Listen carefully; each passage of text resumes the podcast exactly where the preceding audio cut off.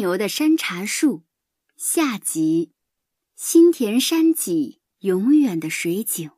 两年过去了，当年那棵被牛啃光了树叶的山茶树，已经开出了三四朵山茶花。挖井的钱，海藏准备的也差不多了，接下来就是要征得地主的同意。这一天，海藏来到了镇里的地主家。这个地主就是上一次把立柱臭骂了一顿的那个老地主。海藏一进院门，就听到屋里传来了一声响亮的打嗝声。他走过院子，走进老地主的卧房，敲起门来。老地主的儿子在屋内大喊：“谁呀？”海藏低头没有应声。一会儿，老地主的儿子来开门。海藏走进屋内，只见老地主虚弱的躺在床上，面色苍白，还抑制不住的一声接一声的打嗝。两年前还能气势汹汹教训人的老地主，如今变成了一个被疾病折磨的老人。老地主看到海藏，依然不客气地说：“你来做什么？”海藏答道。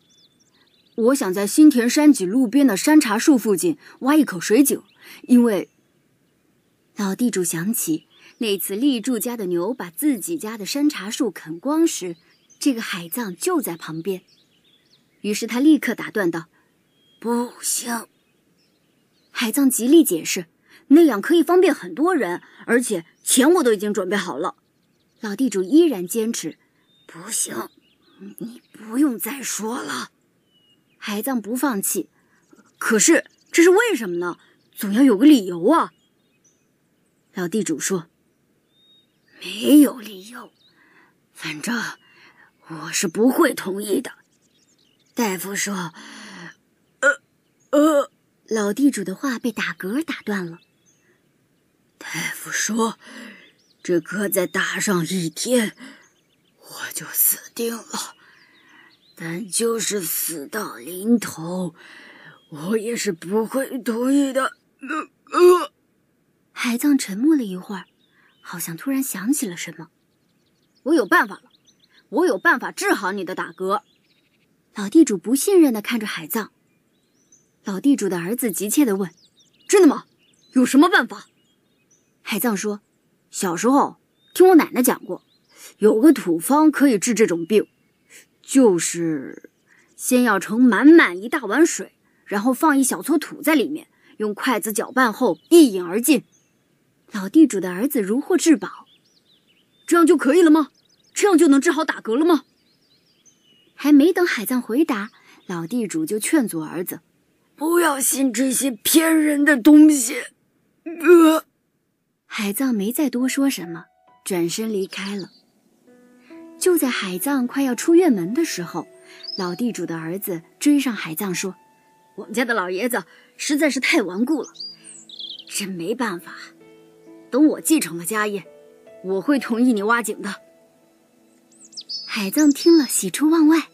路上，海藏心里默默想着：看样子老地主撑不了两三天，他儿子就可以继承家业了，到时候地主就会同意挖井了。这实在是太好了，他越想越开心。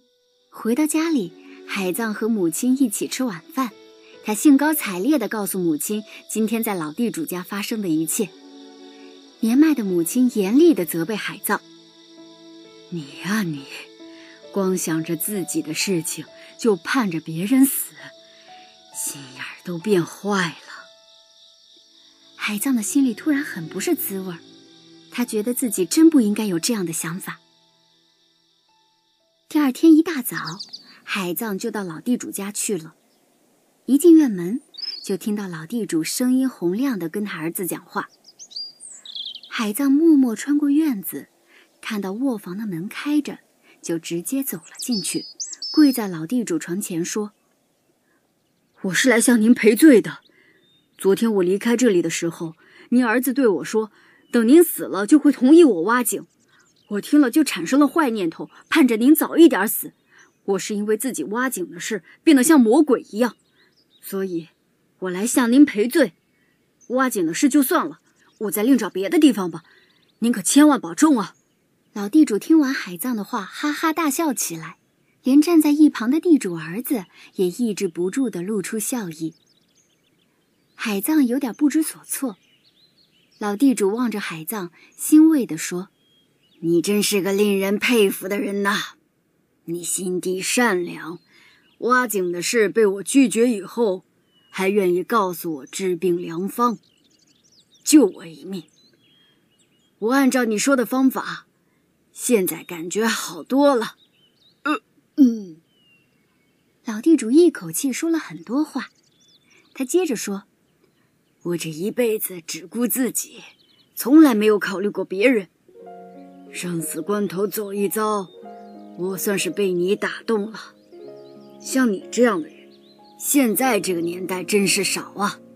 呃，嗯，好吧，我同意你在那边挖井，随便挖成什么样都行。如果那里挖不出水的话，你可以换个地方挖。反正那一带都是我的土地。对了，挖井的费用如果不够，我可以给你出，多少都行。海藏听到老地主的话，激动极了，眼泪不停的在眼眶打转。谢谢你，谢谢你。这是第一次有人在挖井这件事情上支持他。老地主微笑着说：“你应该感谢的人。”是你自己，没有你，就没有这口井。井刚挖好没多久，日本和俄国在大海的另一头开战了。海藏毅然远渡重洋去参加这场战争。后来啊，他就再也没有回来。暮春的晌午，从新田山脊上走下来，可以看见路边有一棵山茶树。这会儿，山茶树已经凋谢，树上长出了浅绿色的嫩叶。路的另一边，在山崖被削掉了一点的地方，有一口新挖的水井。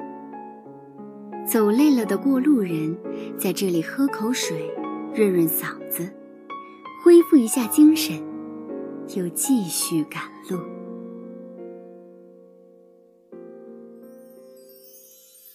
宝贝儿，拴牛的山茶树这个故事到这里就讲完了。海藏虽然不在了，可他为附近乡邻挖的那口水井，却永远造福着一方百姓。